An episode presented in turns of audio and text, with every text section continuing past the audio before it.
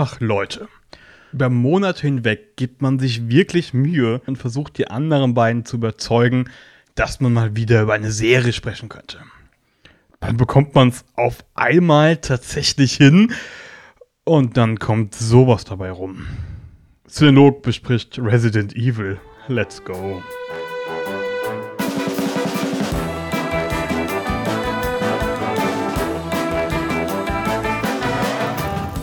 Eins vorab. Ich muss mich hierfür wirklich entschuldigen. Auch im Namen meiner Eltern. Weil, also, ich meine, es ist jetzt kein Geheimnis, dass wir drei uns eigentlich eher so das Schlechteste gönnen. Aber ich hab's übertrieben. Es tut mir leid, ich hab's übertrieben. Das war ein komplett wirrer Mix aus College-Drama und Horror und Comedy oder doch nur ein weirder Fiebertraum. Aber ganz im Ernst, ich bin echt super froh, dass ich diese Kacke nicht alleine durchstehen musste, sondern die anderen beiden mit in die Scheiße gezogen habe. Hallo Chris. Hey Bro. Hallo Tobias. Hi Nils, ja, ich würde sagen, Entschuldigung noch nicht angenommen, aber vielleicht kann der Podcast das ja irgendwie mal äh, wettmachen, dass wir uns wirklich so durchgequält haben. Es war eine Qual, auf jeden Fall. Chris, kann, kannst du. Nee, aber ich habe jetzt schon bessere Laune. Dieses Hey Bro war schon ein Insider, liebe Zuhörer, aus einer Serie, die wir heute besprechen, damit ihr sie nicht gucken, müsst. Weil, ähm, Ja, der, der Nils hat schon recht, sich zu entschuldigen. ja, Also- auf jeden Fall. Und das passiert wirklich selten. So, also das passiert nicht oft. Könnt ihr alle Leute fragen, die mich kennen. Aber diesmal, diesmal habe ich einfach Scheiße gebaut. Und das muss man halt dann auch mal so klar kommunizieren. Wobei ich dir jetzt schon ein bisschen beispringen muss. Also es steht ja Resident Evil drauf. Ich hatte also auch Bock. Zumal mich der, vielleicht könnt ihr euch daran entsinnen, der, der Hype im Vorfeld so ein bisschen, da kamen so zwei, drei Stimmen, die sagten, das ist die beste Resident Evil Verfilmung, die wir bis jetzt hatten. Schwierig, würde ich sagen, schwierig. Ich meine, der Anspruch war jetzt ja auch nicht sonderlich hoch, so nach den letzten Verfilmungen. Aber wir haben sowas von einem drunter gesetzt. Und ich möchte mich jetzt schon mal, und das passiert wirklich selten, ich muss, ich muss jetzt Tobi in Schutz nehmen. Tobi wird gleich versuchen, uns die, die Handlung auch nur halbwegs zusammenzufassen. Und wenn das furchtbar seltsam, verwirrt und komplett zusammenhangslos wirkt, dann kann der wirklich nichts dafür. Das ist einfach die Serie. Und normalerweise an dieser Stelle kommt immer dasselbe. Eine Spoilerwarnung. Wenn ihr die Serie oder den Film noch nicht gesehen habt, dann schaltet jetzt ab. Schaut sie zuerst und kommt dann zurück. Diesmal im Gegenteil. Schaut diese Serie auf gar keinen Fall. Hört diesen Podcast. Wir haben uns durchgequält, damit ihr das nicht müsst. Und die Handlung oder sowas ähnliches kommt jetzt von Tobi. Und bitte. Ja, ich habe dennoch mal versucht, die Handlung zusammenzufassen, ohne viel ja, vorwegzunehmen, weil ich eigentlich fast die Handlung von allen acht Episoden nehmen könnte, in einen Satz zusammenfassen könnte. Ähm, aber im Grunde geht es darum, dass Resident Evil die Serie in zwei Zeitlinien spielt und wir verfolgen darin die Töchter Billy und Jade vom Wissenschaftler Albert Wesker. Der arbeitet 2022 bei der Umbrella Corporation und ähm, ja, experimentiert dort oder entwickelt dort ein Antide Antidepressiva namens Joy. Leider hat aber dieses Medikament ein kleines, ähm, ja, einen kleinen Nachteil, nämlich in, in einer hohen Dosis werden alle Menschen dann plötzlich zu Zombies, die dieses Medikament nehmen. Und die zweite Zeitlinie spielt dann im Jahr 2036. Wir sehen dann die Tochter Jade Wesker in einer Postapokalypse, wie sie halt eben dort um ihr Überleben kämpft. Ich muss mich nochmal entschuldigen. Wir hatten dieses Thema schon in irgendeinem anderen Podcast und äh, haben damals schon versucht, Tobi beizubringen, dass es Zombies heißt und nicht Zombies. Nein, das heißt auch Es hat nicht an- Zelda, sondern es heißt es- Zelda. Es hat offensichtlich, wie ihr merkt, nicht funktioniert. Ähm, aber da müssen wir jetzt durch. Zombies. Mit Zombies. Ja, Zombies. Nee, Doch. das ist mit Z, Tobi, nicht mit S. Zombies. World War Z. Ich hab, ich, ich hab, ich Das hab ist World War Z. Déjà-vu. Ja, World War Z ist es. es ist Ich Welt hab War ein Z. So. Ja, ich, äh, ich suche jetzt nach Wörtern, mit denen wir deine Logik in Anführungszeichen. Ja, ihr sagt nachher auch nicht Zelda, oder? Können, aber Sagt ihr Le Legend of Zelda? Nein, Zelda, aber das Ja, ist ja dann also. andere. Warum reden wir jetzt Alter, über, gehst du über in Weiß den ich Zoo oder gehst du in den Zoo? Ich ja, gehe überhaupt nicht in den Zoo. Dank, danke, Nils. Genau nach sowas habe ich gesucht. Ich gehe überhaupt nicht in den. Zoo. Klassenausflug in den Zoo. Lass mal in den Zoo gehen, Bro. Da sind Zebras. Alter, was willst Okay, du von uns? Du hast, vollkommen, du hast gewonnen, Nils. Du hast gewonnen. Dankeschön. Einmal. Ähm, und wisst ihr was? Weil wir gerade so gut drauf sind, fangen wir mal mit den, mit den heißesten äh, Insights an, die es so gibt hier aus Cinelog. Äh, wir haben immer in ähm, sehr unregelmäßigen Abständen, äh, callen wir mal zusammen, suchen nach einem Thema, werden uns nicht einig und nehmen dann irgendeinen Kack-Netflix-Film. So, das war zumindest in der Zeit die Taktik. Ich versuche dann immer eine Serie vorzuschlagen und immer missglückt es. Und ich glaube, hiernach darf ich auch nie wieder irgendwas vorschlagen und mich nie wieder bei irgendwas beschweren. Das sehe ich schon kommen. Das wird eine sehr, sehr harte Zeit für mich jetzt. Wir reden ab jetzt Serie- nur noch über Arthouse-Filme aus den 40er Jahren. Kann nur besser werden. So Ja. bin ich ehrlich, es kann nur besser werden. äh, aber bei der Serie war es irgendwie anders. So, ich habe die vorgeschlagen und auf einmal wart ihr voll dabei. Also ihr wart ja schon fast begeistert. Woher kam das? Was, was war so anders? Tobi darfst gerne anfangen. Ich, äh, Ich, immer äh, noch weiß es gar Schmerz nicht. vom Vielleicht- Finale, das ich schon eine halbe Stunde gesehen habe. Äh, weiß ich nicht. Vielleicht war ich da wirklich in irgendeinem Fiebertraum oder habe einfach nur gedacht, ja, Hauptsache wir machen mal irgendwas. Ähm, vielleicht war es aber auch äh, deine, deine großen Augen, die mir halt einfach gesagt haben, lass uns mal bitte über eine Serie sprechen. Und ich wollte dir diesen, diesen Traum nicht vermiesen.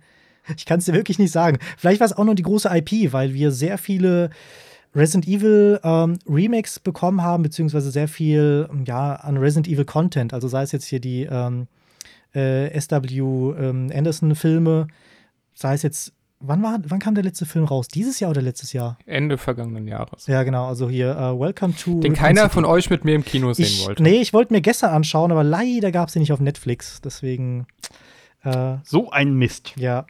Nee, aber dann natürlich dann die ganzen Spiele, ähm, die in letzter Zeit rauskamen. Von daher war ich mal gespannt. Ach so, und es gab ja noch die Resident Evil Animationsserie jetzt noch vor ein paar Monaten. Von daher war ich mal gespannt, wie es jetzt mal mit einer Realverfilmung als Serie, wie das mal werden könnte. Ja, hätte ich mal nicht so viel erwartet, hätte ich mal gesagt. Es, es, es gab Vorzeichen, ne? weil, falls ihr euch noch erinnert, wir hatten mal überlegt, ob wir über diese Animationsserie schon reden mhm. Und haben alle angefangen nach fünf Minuten gesagt, äh, komm ey, nee. Ja. Also ich habe auch bis heute nicht weitergeguckt, weil es halt wirklich nicht gut war. Wir hätten es uns denken können, was auf uns zukommt. Aber ja, ich, ich war trotzdem direkt dabei, weil es äh, Resident Evil ist. Und weil Resident Evil bisher keine, außer dieser Serie, die ich, also außer diese Serie, die Animationsserie hatte, gab es noch keine. Und die habe ich schon komplett vergessen, dass sie je existiert hat. Und es war eigentlich mal eine spannende Sache. Weil ähm, Resident Evil als Franchise gerade an einem extrem guten Punkt ist. Also die Remakes verkaufen sich äh, ohne Ende. Die Marke ist super beliebt. Resident Evil 4 Remake ist unterwegs. Äh, Resi 8 Village jetzt, das vor, kam es auch letztes Jahr, auch letztes Jahr irgendwann erschienen ist, ja. Ähm, oder Anfang diesen Jahres, ich weiß gar nicht mehr. Verkauft sich auch super. Es hat gerade einen Hype. Die Marke ist sehr lebendig. Dafür, dass es um Zombies geht. Bedumts. Und man dachte, naja, also wenn jetzt Netflix tatsächlich die Rechte hat und da sitzen mal andere Leute dran, die was Neues probieren, könnte das ja vielleicht ganz gut werden. Warum denn nicht? Lassen wir uns mal drauf ein. Und ich hatte auch echt Bock und habe mich auch drauf gefreut, als die Serie losging. So, ah, cool, eine Resi-Serie, schon was Besonderes. Meine Lieblings-Horror-Franchise Silent Hill ist ja leider immer noch im Grabe. So, deswegen nehme ich gerne Resi, was ich wirklich sehr, sehr mag. Ich mag die Serie sehr. Und ich war von der ersten Folge, falls ihr euch noch daran erinnert, gar nicht mal so, ja, enttäuscht, wie es dann danach kam. Ich fand die erste Folge gar nicht so richtig schlecht, aber dann ging es halt eben steil bergab. Ja. Und Nils, noch ganz kurz, weil du sagst, wir haben jetzt mal eine Serie besprochen. Ihr beide habt schon Haus des Geldes besprochen, da hat sich der Tobi durchgekämpft. Und wir Danke. zu dritt haben schon Love, Death and Robots besprochen, das uns auch Das schon alle mein, gequält das, hat. das, Aber war nicht meine Schuld. gequält. Das war nicht meine Schuld. Also wir haben ja schon drei echt Haus des Geldes, Serie ja. besprochen. Haus des Geldes übernehme ich also auch voll die Verantwortung für und muss mich dafür auch nicht entschuldigen. Mhm. Im Gegensatz zu dem hier, weil ich glaube, wir sind uns einig, dass das Beste an der Serie eigentlich der Name ist. Ja. Ich meine, das ist jetzt auch nicht schwer, wenn man sich den Rest anschaut. Aber der Name macht erstmal viel her. Und ähm, bei mir persönlich auch die Schauspieler, beziehungsweise den einen Schauspieler, den man halt kennt. Äh, ich weiß nicht, wie das bei euch, euch war, ob euch da irgendwie groß was bekannt war, außer Reddick eben, den ich persönlich in Fringe sehr gut fand und der mich fast jede Woche als Commander Zavala in Destiny 2 begleitet. Ähm, hat das, das hat schon irgendwie ein bisschen, bisschen Bock gemacht und ähm, so die Grundidee war ja auch, was Neues zu erzählen, mal was Neues zu wagen in einer Zombie-Serie. Ähm, also, ich kann nicht mal sagen, dass man damit gescheitert ist, weil ich, ich sehe halt nicht, dass man irgendwo was Neues probiert hat. Ähm, das war, es war, es war, es war halt eine Zombie-Serie, so, aber auch nicht wirklich. Es war auch ein College-Drama. Aber lass uns doch bei dem bleiben, was, was gut war in der Serie. Und äh, ich meine, Chris hat es gerade schon angerissen. Resident Evil ist beliebt, verkauft sich gut, hat auch im Videospielbereich, ich glaube, da sind wir uns einig, wirklich eine sehr, sehr, sehr hohe Qualität. Ähm, Im filmischen Bereich, nun ja, Videospielverfilmungen sind so eine Sache für sich und sie sind meistens nicht gut. Ähm, ja, von, von Sonic kommt bald der dritte Teil.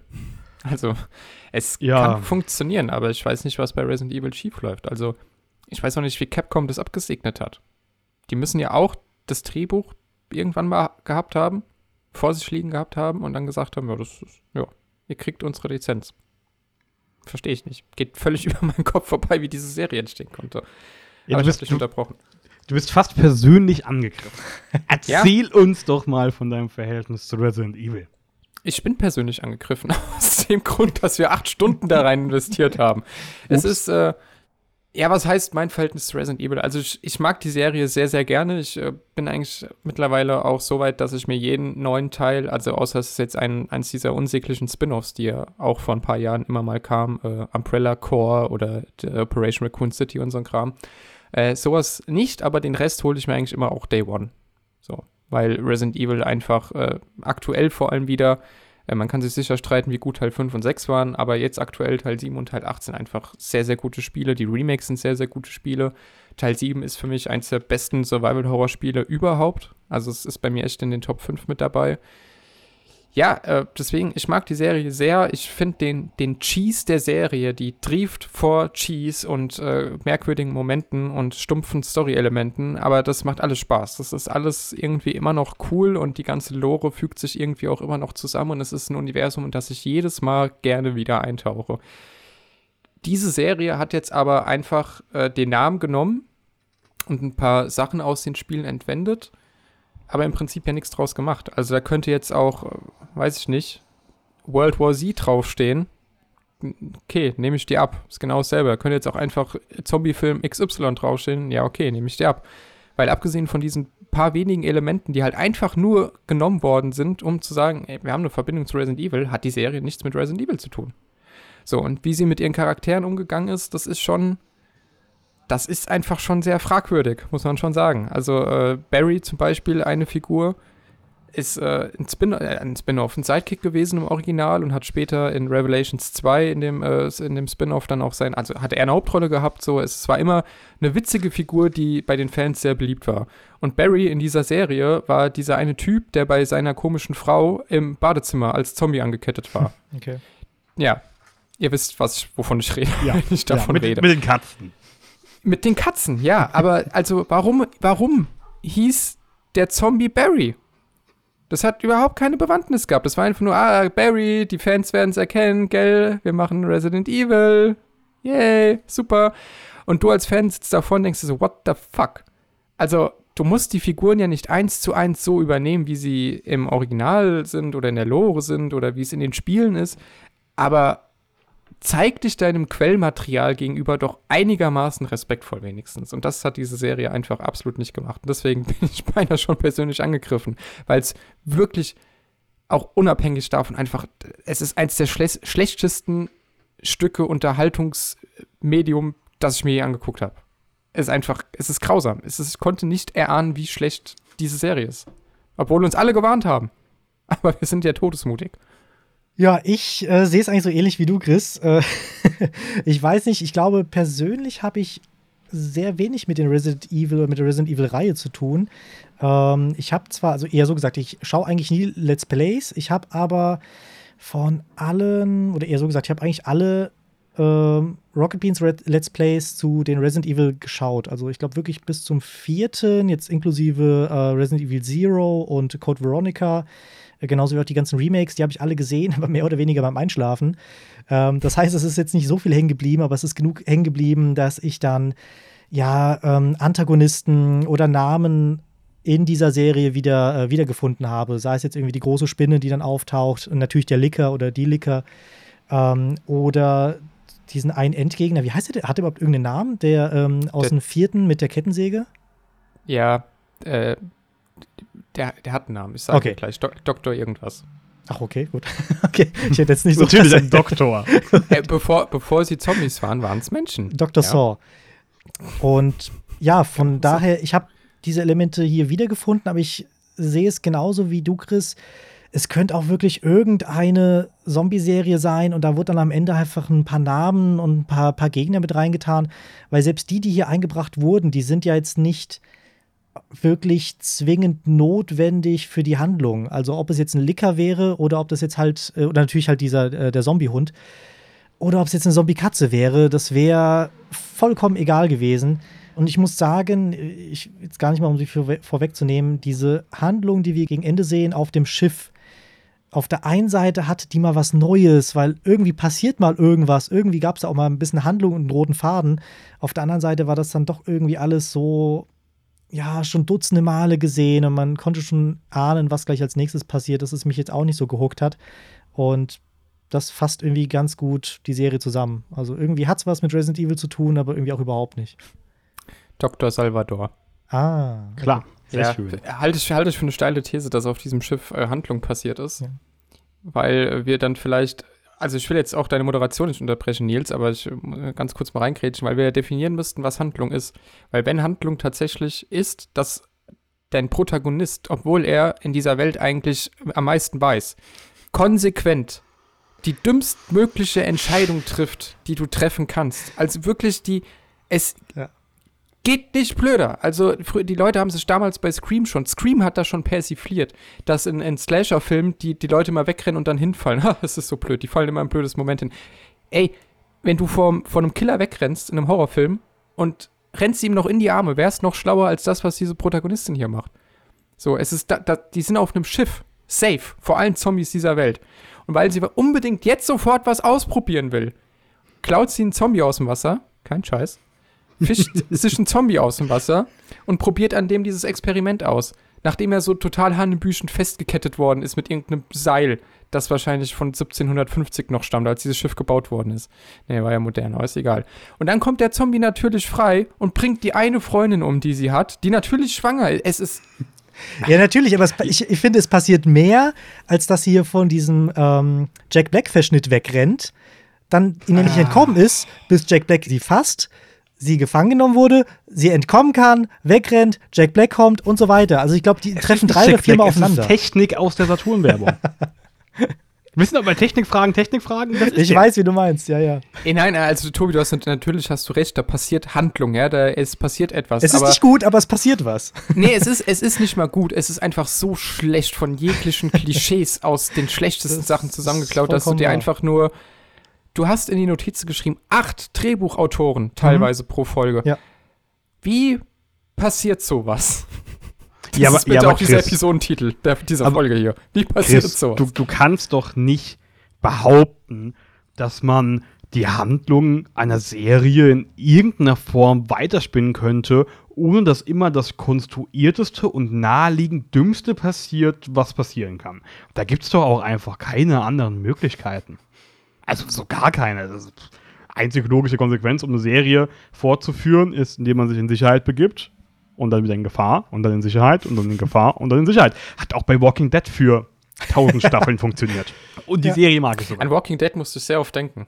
So, bei Walking Dead hat er auch, da habe ich in der fünften Staffel aufgehört zu gucken, weil es mir Mhm. einfach zu blöd wurde. Weil die Dialoge äh, irgendwann untragbar scheiße wurden. Also man kann es nicht anders sagen.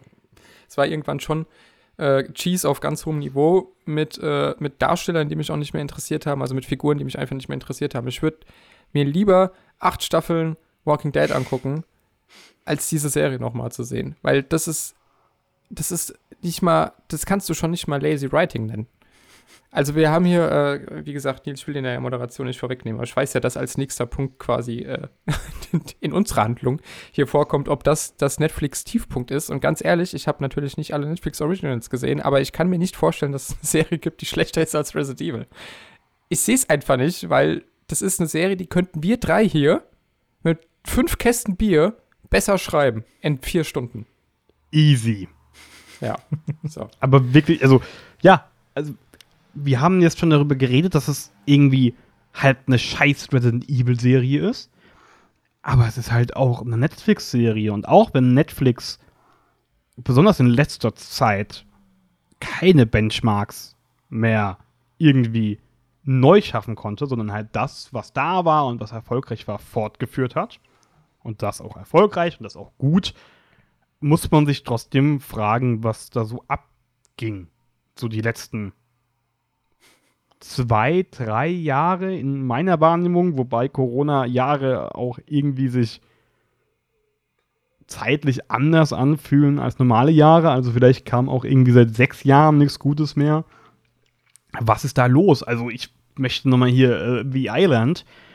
Ich dachte, ich dachte wirklich, es kann nicht schlimmer werden als dieser komische Lost-Verschnitt, der ein soziales Experiment ist und Leute reden mit Muscheln und ich habe viel vergessen und ich bin wirklich froh drum. Aber dann kam Resident Evil. Die Leute. gab es ja auch. Da wollten wir eventuell auch drüber reden, deswegen habe ich mir davon zwei Folgen angeguckt. Was, ja, damals konnte ich mich da nicht durchsetzen. Ey, das ist hier doch Besser aber auch so. wirklich ein selbstzerstörerisches Experiment, dieser Podcast. Also, was wir uns da alles schon mal angefangen haben anzugucken. Ja, aber, äh, also, also, Nils, ich, ich verstehe dich, ich weiß es ehrlich gesagt auch nicht. Ähm, dieser Netflix Greenlighted alles Joke, den haben jetzt sogar wir schon hundertmal gemacht, aber es geht einfach immer so weiter. Es ist so ein bisschen, als hätte dein Auto einen Platten und kommst hin, wirfst 50 Euro hin und sagst, der Reifen ist wieder ganz. Nein, das, so funktioniert es nicht. Du kannst nicht einfach Geld auf Leute schmeißen und erwarten, dass da irgendwas Gutes bei rumkommt, auch wenn du eine Lizenz hast, die halt einfach, die, die, das ist eine der größten Videospiellizenzen, die du haben kannst. Und du hast jetzt als erstes ähm, ja, Studio quasi die Möglichkeit, eine Serie draus zu machen und fährst es einfach so komplett an die Wand. Also ich weiß echt nicht, ob einfach bei Netflix keiner mehr drüber guckt. Ja, also ich will Netflix gar nicht so in Schutz nehmen, weil äh, wenn sie schon die Rechte zu dieser Serie kaufen, hätten sie auch gleich alles verbrennen können. Aber meines Wissens hat Konstantin Film die Serie ähm, produziert, wie halt eben auch die W.S. Anderson-Filme. Und ich habe es versucht, auf die schnell rauszufinden. Ich glaube auch äh, Welcome to äh, Raccoon City. Von daher ist es ja nicht alles auf deren Mist gewachsen, aber dennoch haben sie halt Geld ausgegeben, um das halt auf ihrer Plattform exklusiv zu zeigen. Und ja, ich habe also wir hatten ja letztens noch über, über Interceptor geredet. Also ich habe da jetzt auch wirklich ein ähnliches Bild von Netflix, dass die sich versuchen irgendwie noch zu retten, weil so viele Leute abspringen, äh, also so viele Abonnentinnen und Abonnenten, dass die halt einfach versuchen, einfach alles zu zeigen, was es gibt und komm, ist egal und dann geben wir da nochmal Geld aus und Hauptsache, wir können jetzt äh, unseren neuesten Film bewerten mit, das ist die teuerste Netflix-Produktion aller Zeiten.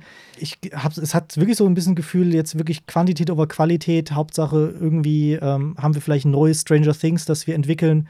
Ist egal, ob wir jetzt halt eben dazwischen so viele Serien haben, die halt keiner schauen will oder keiner, keiner wirklich mag. Es gibt so viele Dinge, die man mit diesem Geld machen könnte. Du könntest es spenden. Du könntest es mir schenken. Du könntest das 9-Euro-Ticket noch ein Jahr finanzieren. Du könntest es auf platte Reifen werfen. Du könntest es verbrennen. Alles wäre besser als das. So, Chris, jetzt darfst du. Äh, ja, kurze, kurzer Exkurs. Im äh, wunderbaren Die 29er Podcast von Wolfgang M. Schmidt und Stefan Schulz haben die beiden ein äh, Buch besprochen, deren also den Namen der Autorin habe ich jetzt leider vergessen.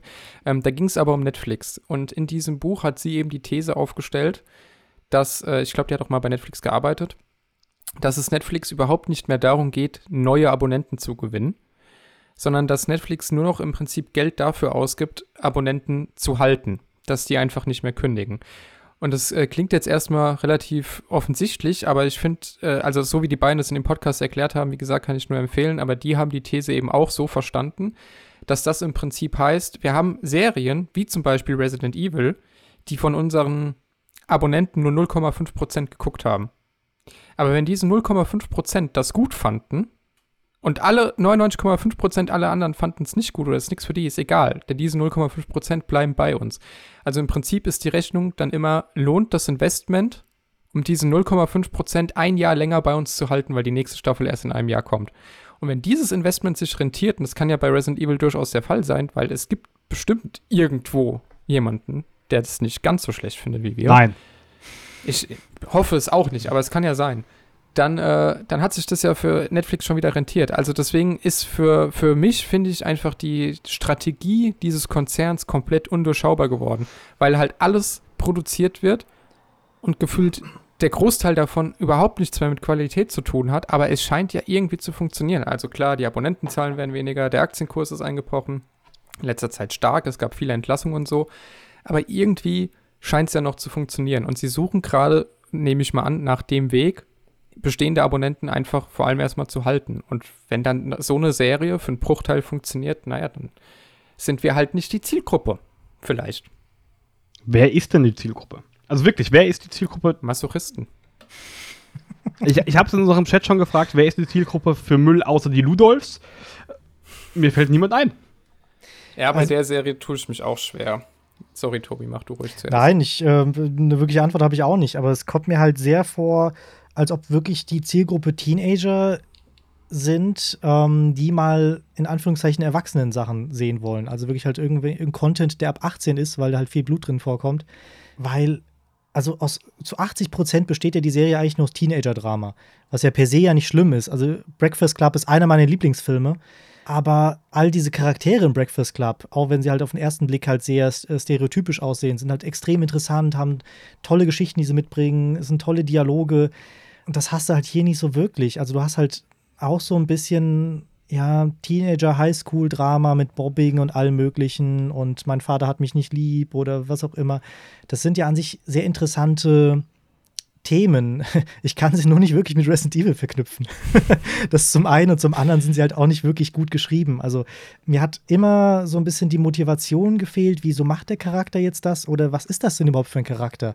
Man hat zwar irgendwie zwar, zwar kennengelernt, dass Billy sehr introvertiert ist und ähm, alles mit sich mehr oder weniger ergehen lässt, weil sie einfach nichts noch schlimmer machen will. Und Jade ist eigentlich so das komplette Gegenteil. Sie ist so der Rebell, Draufgänger.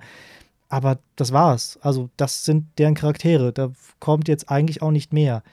Und ähm, ja, deswegen, wie gesagt, Teenager, die ein bisschen Blut sehen wollen. Und die haben vielleicht mal von diesem Resident Evil mal was gehört. Deswegen schalten die da jetzt mal ein.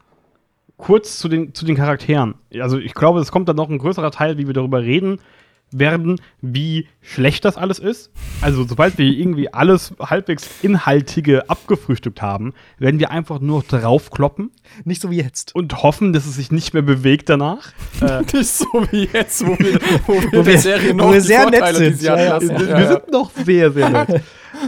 Aber selbst in dieser, und das sind sehr, sehr, sehr einfache Charaktere. Tobi hat sie gerade perfekt beschrieben.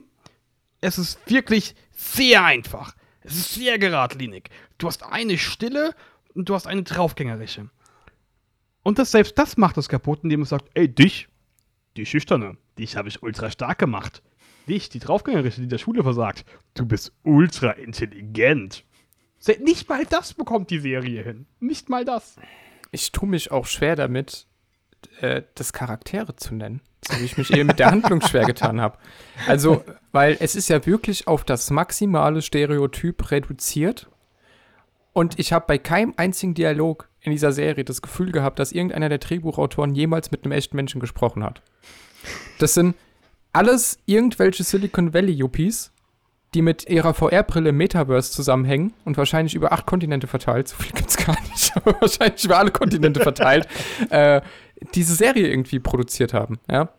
Also, äh, ach, es ist, es ist, ja. Ja, was war die Ausgangsfrage? Zielgruppe. Zielgruppe, gibt's Ja. sowas? Äh, ich weiß auch nicht, wer hier jetzt die Zielgruppe sein könnte. Also ich halt die Antwort, ich will jetzt nicht sagen, ich würde nicht behaupten, es gibt keine Zielgruppe. Nee, aber ich weiß nicht, weiß nicht, ob der Tobi so mit seiner Analyse da so recht hat, weil ich glaube, dass eine Analyse ist, ich mein, wir werden alle älter, aus einer Jugend, in der Dinge einfach auch noch nicht so einfach zu bekommen waren. Also in jeder Retrospektive, äh, irgendwie, ob es jetzt bei Terminator ist oder bei Alien oder auch bei Rambo, habe ich schon Tobi gesagt, oh, das war so cool, damals habe ich von meinem Dad gehört, das waren die Filme unter der Ladentheke, ne? Und die hast du dann halt auch einfach nicht bekommen. Äh, heutzutage dir irgendeinen Film anzugucken, der einfach extrem gewalttätig ist, ist ja überhaupt gar kein Problem.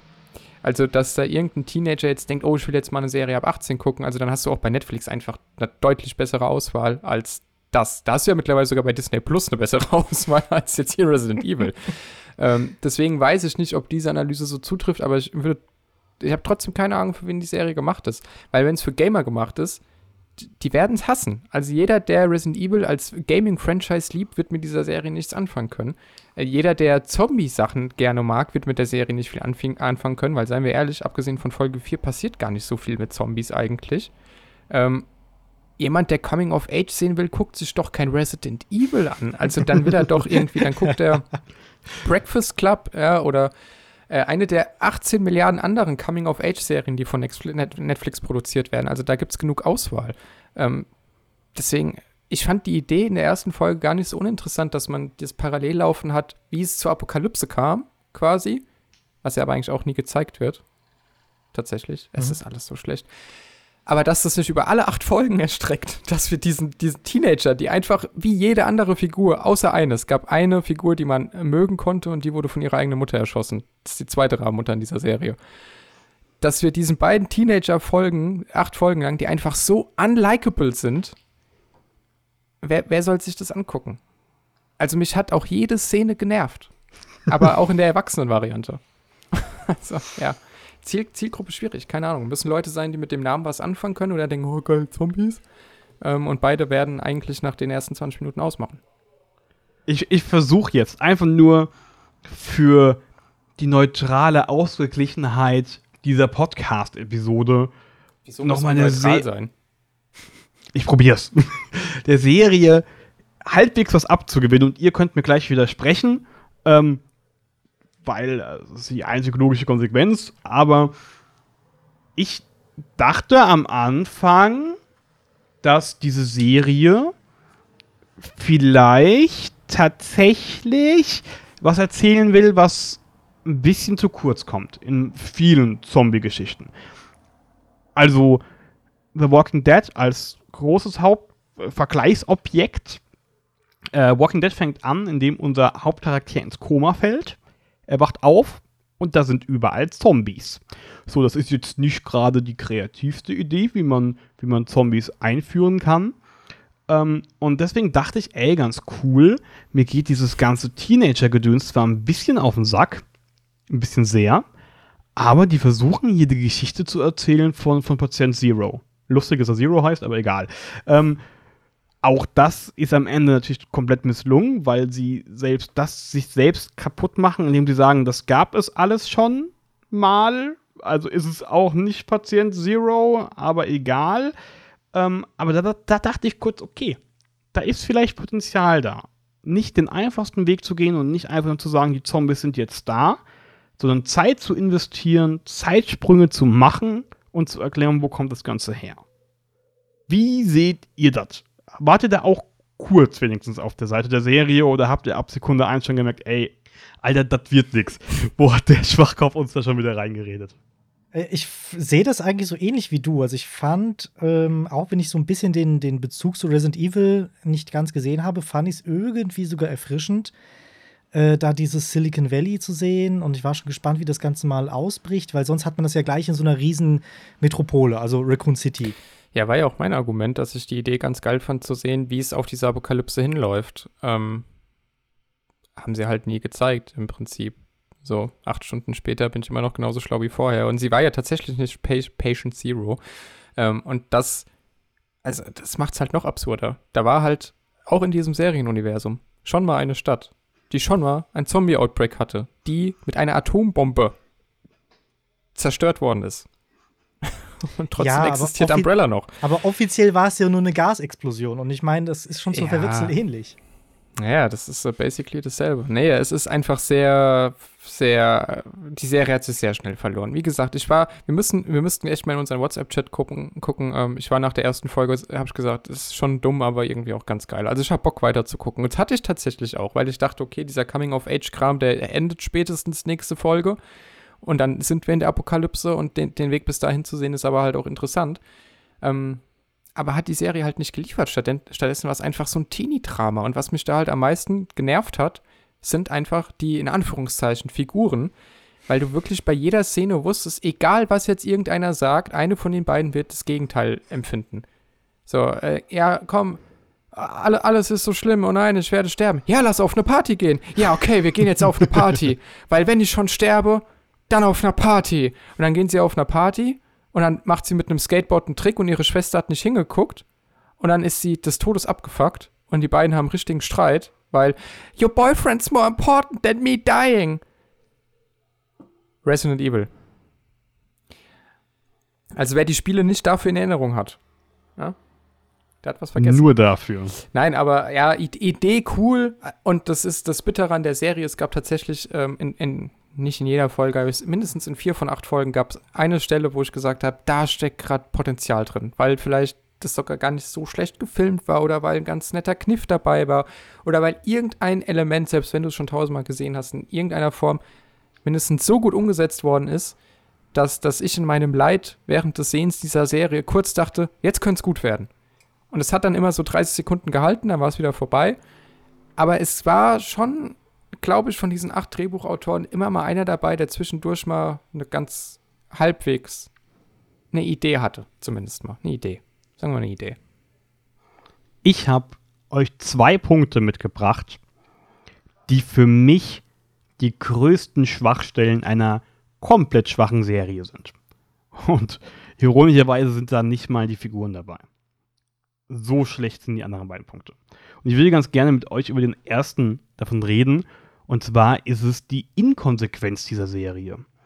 Das hat mich wirklich fertig gemacht. Und zwar sowohl in der, in Anführungszeichen, Handlung, als auch in der Erzählweise. Also sowohl springen wir innerhalb der ersten Folgen gefühlt alle fünf Minuten und mitten im Satz in der Zeit, damit es später dann irgendwie auch keine wirkliche Rolle mehr spielt und es gibt keine Zeitsprünge mehr auf einmal und dann gibt es wieder eine Folge, die ist ein kompletter Zeitsprung. Am Anfang wird es alle fünf Minuten gemacht. Das macht schon überhaupt keinen Sinn für mich. Dann sind es so Sachen wie du, du führst Patient Zero ein, um dann zu sagen, es ist nicht Patient Zero. Und es werden so viele Dinge so groß eingeführt und dann liegen gelassen. Ich meine, das passiert auch wirklich guten Serien. So Game of Thrones war über lange Zeit eine sehr, sehr gute Serie. Dann hat man auch das passieren lassen, was hier so ein bisschen passiert ist. Dinge spielen auf einmal keine Rolle mehr. Zum Beispiel, dass Arya ihr Gesicht wechseln kann, ist egal. Dass sie ihre, ihren Schattenwolf wieder trifft, ist egal. Und dass John ein halber Targaryen ist, ist egal. Aber diese Folge nur Fragezeichen über dem Kopf. Aber ja. diese Serie, die schafft das innerhalb von acht Folgen alles, was sie aufbaut, so scheißegal werden zu lassen. Hier, Tobi meinte, äh, es ist Jack Black für Arme. Ich meinte, es ist Technik für Dumme. Ist ja auch egal. Wird ganz groß eingeführt, macht hier und da mal einen dummen Spruch was genau seine Rolle jetzt verkörpern sollte, ob wir den sympathisch finden sollen oder abgedreht fassen, habe ich auch nicht ganz verstanden. Es war eine Mischung aus all dem, aber der ist dann auch auf einmal völlig egal. Die andere Antagonistin ist auf einmal. Ich weiß gar nicht genau, wie ich das beschreiben soll. Naja, sie singt und tanzt auf einmal. So. Die bedrohliche Figur fängt auf einmal an, ähm, 90er Trash-Hits, glaube ich, äh, zu trällern.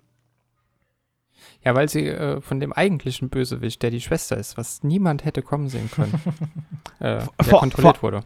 Vor allem, oh, das ist ein super gutes, guter Stichpunkt, Schwester. Das allererste Mal, wenn wir Jack Black Technik sehen, sagt er zu Jade, deine Schwester will dich sehen.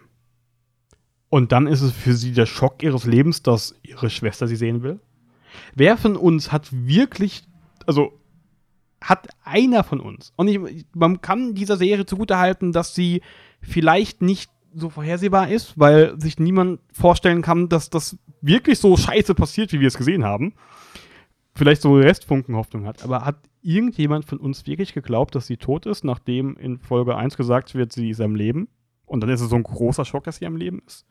Habt ihr damit auch so ein großes Problem oder, oder ist es halt einfach, ist es halt einfach, einfach scheiße, aber darüber kann man noch hinwegsehen, sagen wir mal so. Wie sieht ihr diese, diese Inkonsequenz, die macht mich wirklich fertig und die zieht sich durch. Also wie gesagt, Handlungsstränge laufen ins Leere und es werden neue aufgemacht. Die Erzählweise macht keinen Sinn, die Charaktere machen keinen Sinn. Diese Inkonsequenz in nur acht Folgen, wirklich. Ich meine, gut, acht Autoren pro Folge Aut oder Autorinnen ist, ist schon wirklich, wirklich harsch. Äh, aber das ist, ich finde, das ist nicht zu entschuldigen und das darf auch nicht passieren. So, das habe ich mal monopolisiert. Sagt doch mal was. Hilfe. Nee, ich äh, sehe das so wie du. Also vor allem, was der, was die Antagonisten angeht. Also du hast halt eben wirklich, äh, ja, dein Jack Black auf Wish bestellt. Dann hast du aber immer noch die Evelyn. Ähm, du hast dann später wird mal kurz in den Raum geworfen, ob nicht Albert Wesker auch der Bösewicht ist, weil halt eben rauskommt, dass die beiden Kinder, glaube ich, nur geklont sind. Irgendwie, irgendwas war damit. Dann hast du aber noch, ähm, wie hieß der nicht Bird? Bird war ja der coole. Hieß der Albi Wesker? Ich weiß nicht. Es gab die ja heißen diesen- Albi. Albert, ja, Albi und Bird. Genau. Die haben alle gleichen aber- Namen, aber wohl doch kurz Aber war das. Witzige ist, Ja? das Witzige ist, bei drei Klonen sind ihnen nicht mal drei Varianten von Albert eingefallen, sondern der eine heißt einfach auch Albert. Ja, Albert, Albi, Und der andere Albi und der andere Bird. ja. Ich glaube, Bird war es, der ja dann die, die Kinder von der Schule abgeholt hat, wo man kurz Hey, gedacht hat, Bro. okay, Ja, ja. vielleicht ist das jetzt der große Antagonist. Nee, der ist einfach nur ein bisschen auf den Kopf gefallen. Und dann hast du natürlich halt wieder Billy in der Zukunft, Dutzende an Gegnern, aber das waren jetzt wirklich alle großen Antagonisten oder die wirklich als sehr groß und als großer Twist. Nein, der steckt eigentlich dahinter. Ähm, Obwohl es halt alles sehr, will, ja, nicht, nicht nur willkürlich, es war halt sehr belanglos. Aber ich sehe total, äh, was du sagst äh, oder was, was du sagen willst, Nils. Ähm, es, es ändert sich halt ständig und es kommt so das Gefühl hoch, als ob sich halt nur ändert, damit die Leute jetzt am Ball bleiben, weil es braucht den großen Twist, der noch nicht mal halt irgendein Twist ist, ähm, wie du so schon mit dem, mit dem Beispiel mit der Schwester gesagt hast. Also ich weiß nicht, ob es irgendeinen Menschen auf diesem Planeten gibt, der diese Serie schaut und denkt, ach, die lebt ja wirklich noch und ach, die wollen sich jetzt sehen. Ähm, ach, und das ist jetzt die große Antagonistin. Wow, meine Güte. Ähm, das hat doch bestimmt jeder, also ja. So einer, der, der einfach 200 Jahre alt werden kann und seit 150 Jahren im Koma liegt. Nicht, nichts weiß und dann das erste Mal einen Fernseher sieht und eine Serie. Was und dann, oh Netflix? Gott, Darüber reden jetzt alle. Was passiert denn hier? Nein, ähm, ich habe ich hab die Idee, wie ich, glaube ich, diesen Punkt Inkonsequenz und wie schlimm ich den finde, ganz gut zusammenfassen kann. Ich stelle euch beiden eine Frage. So, und wenn sie mir einer von euch ernsthaft beantworten kann, dann Ku- Kudos an euch, dass euer Hirn das mitgemacht hat. Wieso hat Billy, in Klammern Umbrella, ne? Wieso wollten die Jade? Ich hätte jetzt gedacht, das wäre eigentlich nur eine persönliche Sache. ich dachte für ihr Blut. Aber Keine Ahnung. Das ist, das ist die ganze Story. ja. Die ganze erste Staffel dreht sich darum, dass Umbrella Jade will. Baxter, unser Jack Black äh, von Wish, das tut mir so leid gegenüber Jack Black. Ich hoffe, er hört diesen Podcast nicht. Die Chancen sind hoch, dass er es nicht tut. Und wenn doch, Digga. I'm very sorry, I'm very, very sorry. I'm a big äh, fan. Yes, äh, very sorry, Mr. Black. Ähm, also der Baxter verfolgt sie vier Folgen lang, weil er sie zu Umbrella bringen will. Und dann ist er in einem John Wick-Moment, weil er auf einmal der krasseste Kämpfer von allen Oh ist. Äh, die Szene fand ich schon wieder, wo man sagen kann, ey, die ist echt scheiße, aber die ist, die ist, die ist so scheiße und du kannst dabei lachen, scheiße, weißt du. So. Und da hat Baxter übrigens eine äh, Pistole aus äh, Resident Evil 4 gehabt, während er gegen Resident Evil 4 Kettensägenmann gekämpft hat. Du meinst, die mit 80 würdevoll. Schuss ohne nachzuladen? Ja, ja, so Ja. würdevoll wird diese Serie behandelt. Jeden, jedenfalls. Vier Folgen lang versucht Baxter die zu holen und danach wird sie immer wieder von Umbrella weiter verfolgt, weil es immer heißt, Evelyn will dich, in Klammern, am Ende erfahren wir, eigentlich will Billy dich. Warum? Ganz am Ende, kurz vor der letzten Szene, sieht Billy die kleine Tochter von ihr und sagt, ich brauch dich nicht mehr. Und er schießt Jade, die aber noch lebt. Es kommt ja noch eine zweite Staffel vermutlich. Warum? Ja, also ich habe immer noch verstanden, dass sie jetzt das macht, was sie an ihrem Vater so gehasst hat und braucht das Blut, um länger zu leben. Sie hat irgendwas gesagt, dass ihr Blut nicht so gut ist und deswegen braucht sie das von Jade, um zu überleben. Du hast recht. Das weiß ich jetzt aber nur, weil ich original eine halbe Stunde vor dieser Aufnahme die Folge erst geguckt habe. Ansonsten aber- hätte ich es schon vergessen. Also, auch wenn das, wenn das der Grund ist, ist es irgendwie alles so, so super, super weird, weil wir ja sehen, dass es die Technik gibt, dass du dich quasi klonen kannst und nimmst dich selbst als Ersatzteillager. So, warum machst du das nicht? Also, ja. was ist dieses eigentlich, also, jetzt mal ganz kurz von wegen Teasing Staffel 2, dass die Bird noch die schnell diese Aufgabe geben müssen, bevor er sein Eis essen kann, mit diesen riesigen langen Fingern, ist dann auch wieder völlig egal. Ich glaube, der klopft doch einmal kurz an die Scheibe, so kurz vor Ende der ersten Staffel. Ja, warum, warum teasen sie am Ende Ada Wong an? Absoluten Fanliebling aus, der, aus den Spielen, ja. Wobei wir doch exakt wissen, die wird nichts mit der Figur aus den Spielen zu tun haben. Aber sie setzen halt darauf, dass alle sagen, oh, Ada Wong, jetzt gucke ich mir den Scheiß nochmal acht Folgen an. Geil. So. Oder dass, dass der Tyrant, ja, also der XXL-Zombie, äh, ähm, Zombie, der in Mhm. seinem Fischtank da rumeiert, der war ja der Endboss im ersten Resident Evil. Der Mhm. Tyrant. Die Tyrants sind immer das Markenzeichen von Resident Evil, weil sie in jedem, fast jedem Hauptteil nee, in jedem Hauptteil entweder mit einer Bazooka oder einer Magnum oder sonst irgendwas am Ende zerstört werden, ja. Das ist einfach riesig. Und jetzt hast du diese Explosion am Ende und der Tyrant streckt noch so seine Hand raus aus diesem Steinhaufen und denkst dir, ja. Und jetzt chillt er bis nächstes Jahr, oder was? Also, was passiert jetzt? Wird jetzt erst New Raccoon City überrannt werden? Es ist alles so egal. Aber das ist Inkonsequenz, ja. Weil einfach, es ist einfach alles egal. Es passiert immer nur das, was gerade das Drehbuch irgendwie braucht, um den Zuschauer, diesen TikTok-verwöhnten Zuschauer, weitere 15 Sekunden aufmerksam zu halten. Einen anderen Sinn hat diese Serie einfach nicht. Es, es ist furchtbar. Ich muss noch mal kurz über deine Frage nachdenken. Das Einzige, was wirklich Sinn machen würde, entweder das mit dem Blut äh, oder dass Billy weiß, dass Jade eigentlich an einem ähm, Anti-Medikament arbeitet oder halt irgendwie an einem Schutzmittel. Und äh, Billy, die ja mittlerweile jetzt irgendwie sich hochgecheatet hat, wenn man das so nennen kann, ähm, an, an, an, bei der Umbrella Corporation, das halt natürlich will, weil so hat sie jetzt halt eben die Macht über alles Mögliche. Das wäre so der einzige Grund, aber das ist wirklich alles sehr viel interpretiert und. Naja, aber geraten. ich, ich, ich glaube, das mit dem Blut macht schon Sinn, weil sie tatsächlich sagt, äh, ich brauche dich wegen deinem Blut. Und am Ende nimmt sie auch die Tochter. Sehr, Ja. sehr plump. ich glaube, das hat tatsächlich Sinn, weil sie das exakt so sagt. Und am Ende nimmt sie ja die Tochter mit. Ja. Ähm, und kann ja, also, das ist ja dann quasi ihr Fleisch und Blut. Ja, das ist ja eine Verwandte. So. Wenn es denn die Tochter ist, weil der Jade sagt vorher noch, äh, also B, B, wie auch immer die Tochter hieß. ja, ist alles so schlimm. Er sagt ja dann zu Jade noch äh, Mom und dann kommt ja Billy und sagt, Mom, so you lied again. Irgendwie sowas in der Art. So, also vielleicht hat Billy ihre Tochter geklont, wie damals Albie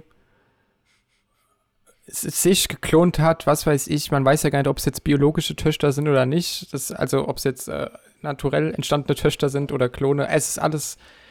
Ach Mann, ey, es macht einfach nur Kopfweh. Das ist eine Serie, die ist einfach, die ist so unfassbar dämlich.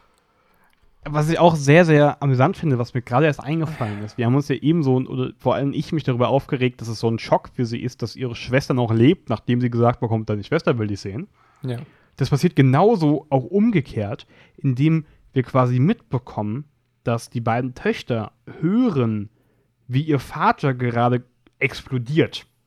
Und später ist es für sie so eine kleine Existenzkrise, dass ihr Vater tot ist. So, das ist irgendwie alles 20 Jahre später und du hast ihn sterben sehen. Und, Hä, stimmt. und es ist für dich ein Schock und du musstest es mit deinem Mann erzählen, bist voll depri, weil dein Vater tot ist, den du sowieso hast, aber du hast ihn sterben sehen. Aber deine Schwester, von der du nur gesehen hast, dass sie in dieser Firma geblieben ist, kannst du nicht glauben, dass sie noch lebt. Ja, aber Nils, das sind ja die 18 Staffeln, die innerhalb dieser 20 Jahre spielen, die erst noch kommen. Ah, okay, okay. Ja, ich das freue mich auf jeden Fall schon auf den alles. ersten Spin-off. Ja, ja. Ähm, und In Spin-off ist fast schon. Ein, ein Baxter-Prequel. Wie wurde Baxter zu Technik? Ich sehe es kommen. Uh. Beschwert's nicht herbei. Was war denn dein zweiter Punkt, Nils? Ja, mein zweiter Punkt äh, ist quasi, äh, Spin-offs ist da ein ganz gutes, ähm, gutes Stichwort. Ich behaupte, und die Gründe dafür kann ich gar nicht erklären, ob das das Fanplacement ist oder nicht. Ähm, keine Ahnung. Ich persönlich habe nur wenige dieser äh, Spiele gespielt und ich habe auch ein persönliches Problem nicht mit den Spielen. Ich finde die Spiele super geil. Als eigenständige Werk. Ich habe ein bisschen Probleme mit der Reihe, weil die in meinem Kopf nicht so wirklich Sinn ergibt, dass es Zombies und dann ist es auf einmal drei Meter große ähm, Vampire, die dann irgendwie doch Drachen sind und dann sind es Werwölfe und dann ist es eine komische Familie. Das kommt für mich einfach alles nicht so wirklich zusammen. Und das Problem habe ich auch ein bisschen mit dieser Serie. Diese Serie macht unglaublich viele Punkte auf. Also überlegt mal, geht mal, geht mal so Sachen durch, die da irgendwie eine Rolle spielen. Klar, wir haben, äh, wir haben Umbrella. Macht Sinn Gucke ich mir an. Wir haben Patient Zero, die keine Patient Zero ist. Okay, ist schon unnötig. Wir haben den Journalisten. Mach einfach nur eine Serie aus diesen drei Punkten. Wie der Journalist aufdeckt, was Umbrella für eine Scheiße äh, verzapft und der so ein bisschen ein Licht dieses Patient Zero, was jetzt nicht stimmt, aber egal, ignorieren wir das mal. Ähm, mach einfach nur darum eine Serie. Alles gut. Hat Potenzial aus meiner Sicht. Aber dann kommt noch die Bruderschaft dazu, die irgendwie religiöse Fanatiker sind, die gerne Leute kreuzigen und häuten. Und dann kommt noch diese kleine Plotline mit der Ober-Zero dazu, die mit den anderen Zeros kommunizieren kann. Dann geht es weiter mit der Universität. Dann geht es weiter mit dem riesigen Alligator.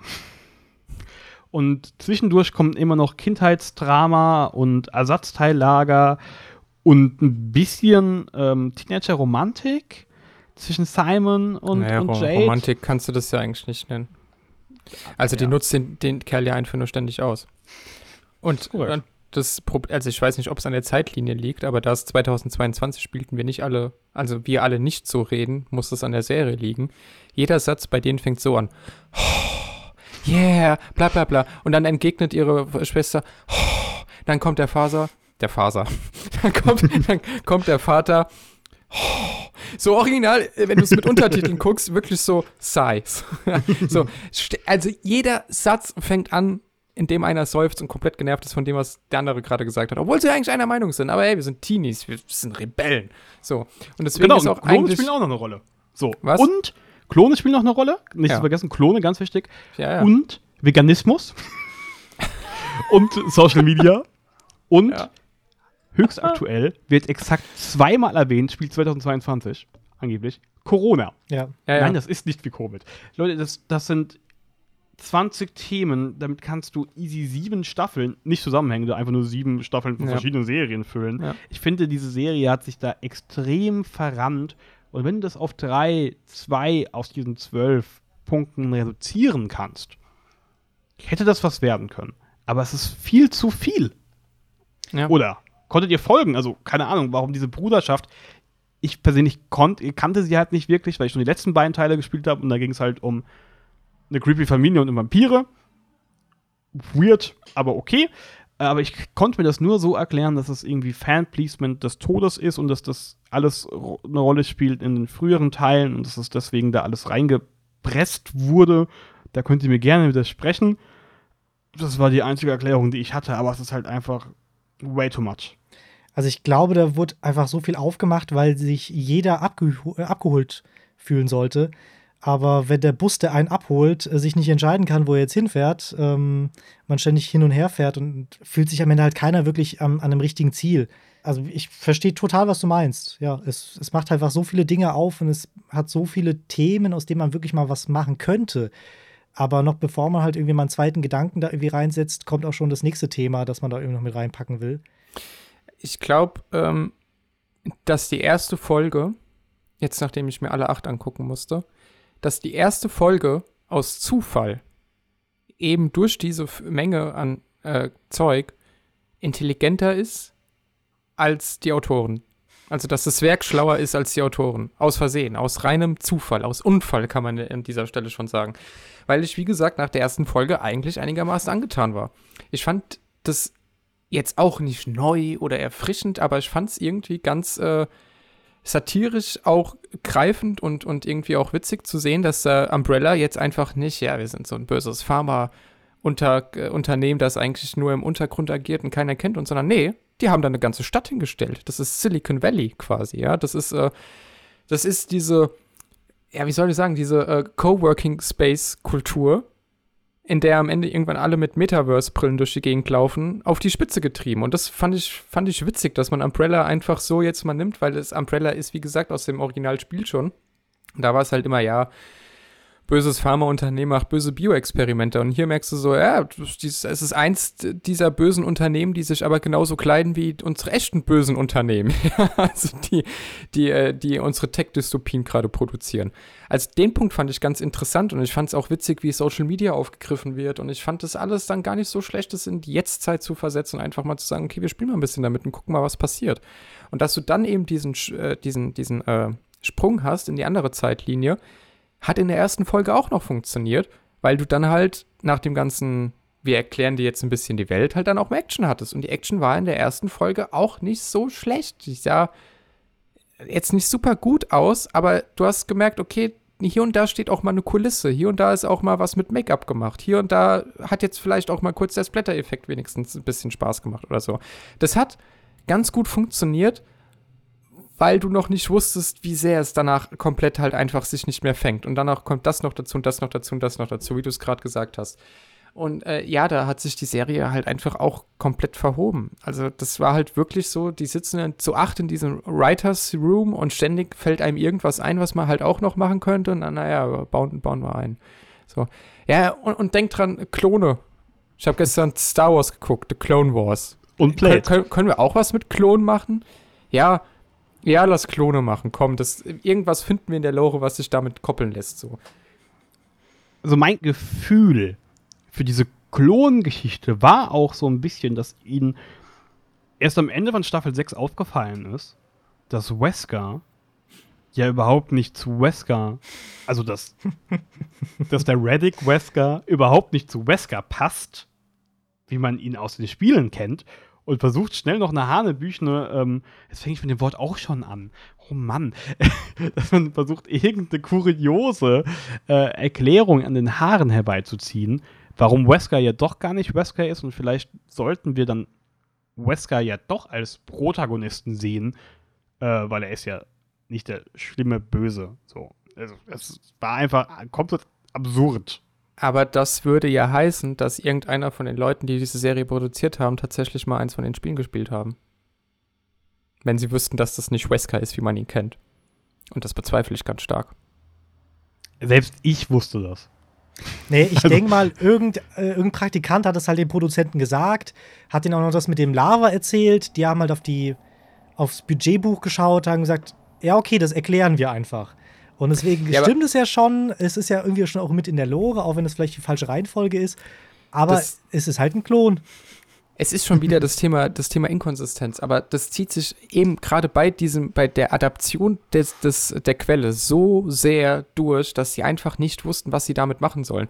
Also Wesker, also der richtige Wesker, der Plate-Verschnitt Wesker, der hat ja diese, also der hat sich ja super schnell bewegt und konnte sofort alle umlocken und so. Das sind Fähigkeiten, die hat er erst in Resident Evil 5 gehabt. Also die hatte er tatsächlich im Spiel, aber halt erst im fünften Teil. Dass er gestorben ist in einem Vulkan, stimmt auch. das ist tatsächlich in Teil 5 passiert. Oder dass, äh, ja, wie gesagt, dieser Kettensägenmann aus, aus äh, Resi 4, die Pistole aus Resi 4, die haben sogar bei, äh, als dieser lange Sprachanruf war mit Simon, wo sie die Wohnung erkundet haben und den Keller dann gefunden haben. Hm? Äh, die, die Töne, die da das Handy macht, wenn sie ihn auf stumm schalten, die sind, das sind Menü-Sounds aus den Spielen, ja. Äh, als sie in den Keller gehen und die finden das Video, das ist auch eine der Figuren, die aus dem Resident Evil 1 Remaster, das damals für den Gamecube erschien, mit drin ist, Lisa Trevor. Das war nämlich die Tochter von dem Typen, dem das Herrenhaus im ersten Spiel gehört hat und so weiter und so fort. Also es gibt wirklich einige, wobei einiges jetzt schon hochgegriffen, aber es gibt eine, ein Dutzend Sachen bestimmt in dieser Serie, mhm. schöne zwölf Dinge, die mit den Spielen was zu tun haben. Ob es jetzt ein Name ist oder tatsächlich eine Figur. Und ich fand dieses Lisa-Design, das war echt aus dem Spiel übernommen. Das war echt cool. Ja, es funktioniert. Es gibt Sachen, die sie übernommen haben, aber einfach ohne auf den Kontext zu achten, mhm. ohne zu überlegen, passt das überhaupt in das, was wir jetzt hier erzählen?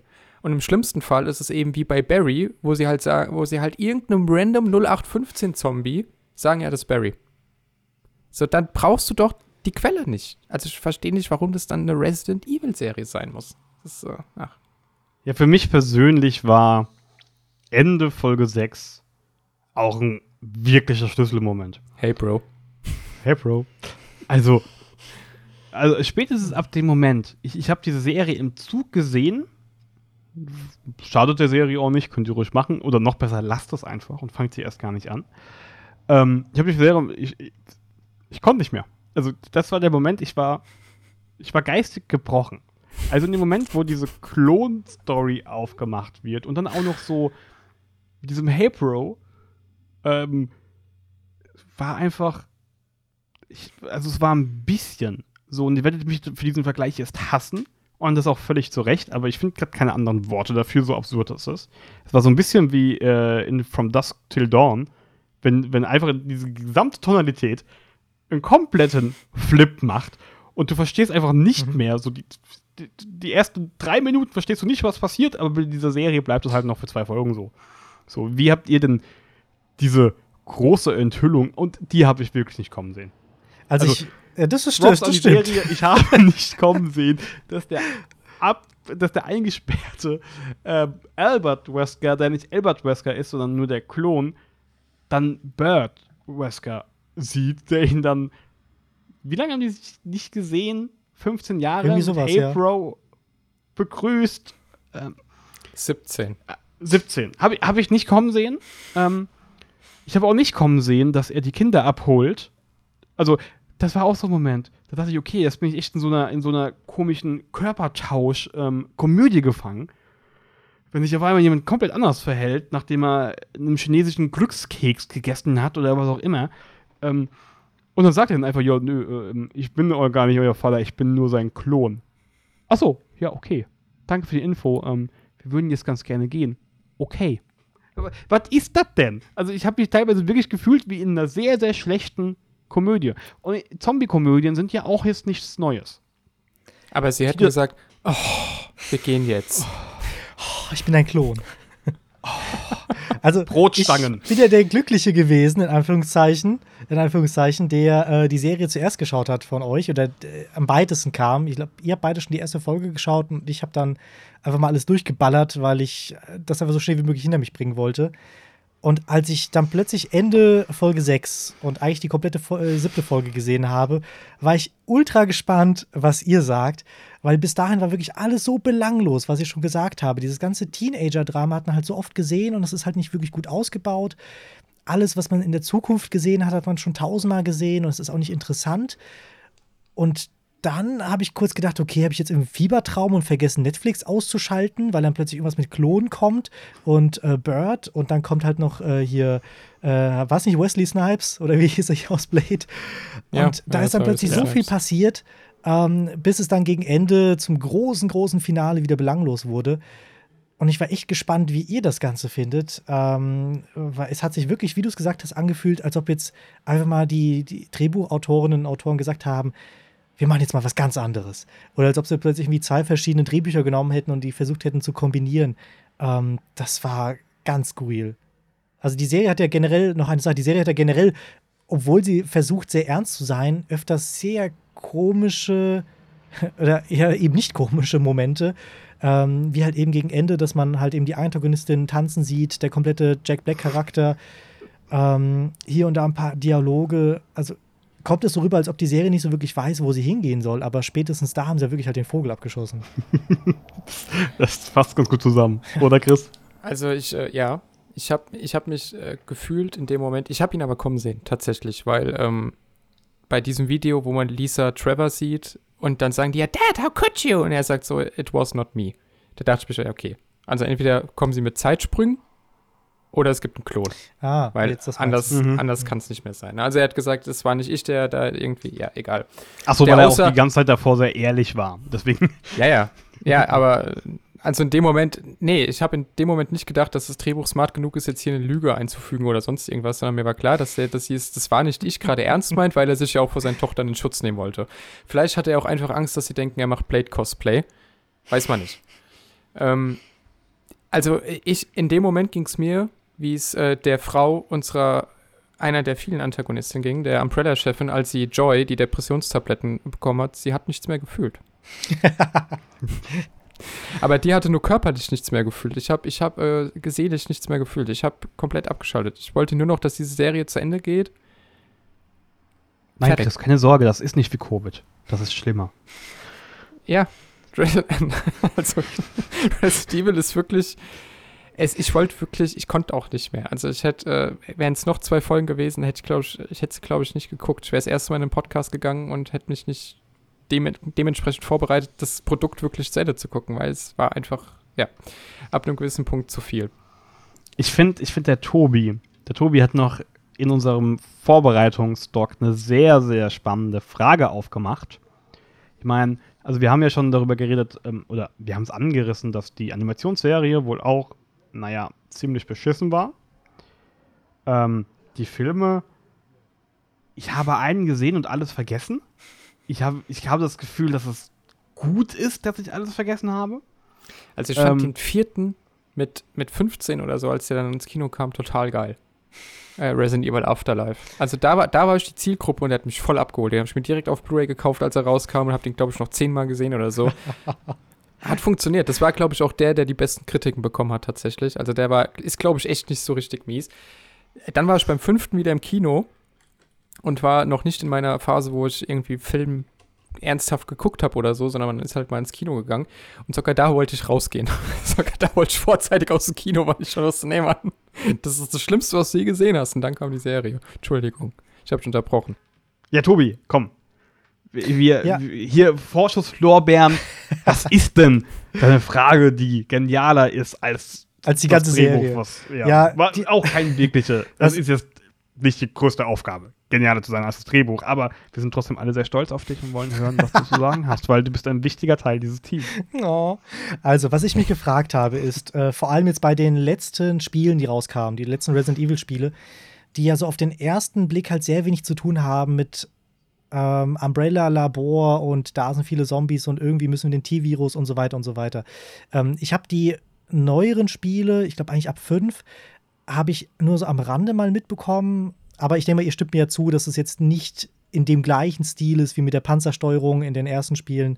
Ihr schüttelt den Kopf, danke. Es ist nicht, äh, es ist nicht ein visuelles Medium. Ähm, und deswegen habe ich Nein, das war, ich stimme dir nicht zu. Okay, danke. Jetzt ernsthaft? Nee, Okay. ja, ernsthaft. ja, ernsthaft. Aber ich lasse dich deinen Punkt erstmal zu Okay, Ende machen, ja. bevor ich sage. Ähm, und ähm, jetzt hatten wir halt die W.S. Anderson-Filme, wir hatten halt noch mehrere Animationsfilme.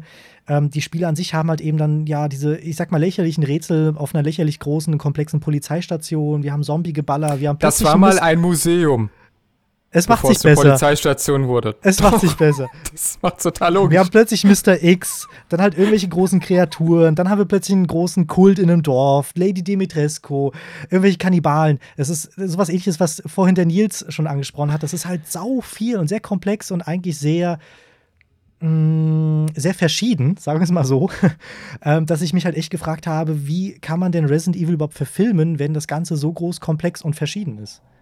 Aber erzähl du mir erstmal, wieso das äh, neue Resident Evil immer noch so viel zu tun hat mit der ja, Panzersteuerung der alten PS1-Spiele. Also dem Naja, also äh, mit, der, mit der Panzersteuerung jetzt natürlich nicht und dadurch, dass man es auch in äh, zumindest 7 und 8, wobei 8 kriegt demnächst einen Third-Person-Mode, ähm, dass man es in der, in der Ego-Perspektive spielt, ist natürlich auch neu. Aber du hast auch so schön ins Skript geschrieben, was ist Resident Evil? Und das ist eine tief philosophische Frage, mit der sich schon die größten Denker unserer Zeit beschäftigt haben, die, die alle zum selben Ergebnis kamen. Äh, Resident Evil ist die Summe, mehr als die Summe seiner Teile. Also es ist nicht nur, jetzt wird es gerade richtig, richtig billow, was so die äh, Floskeln angeht. Aber ähm, also man muss noch dazu sagen, dabei schwenkst du auch noch dein Whiskyglas, ne? Und rauchst die Ja, ja. Zigarre. und Ja. raucht Zigarre.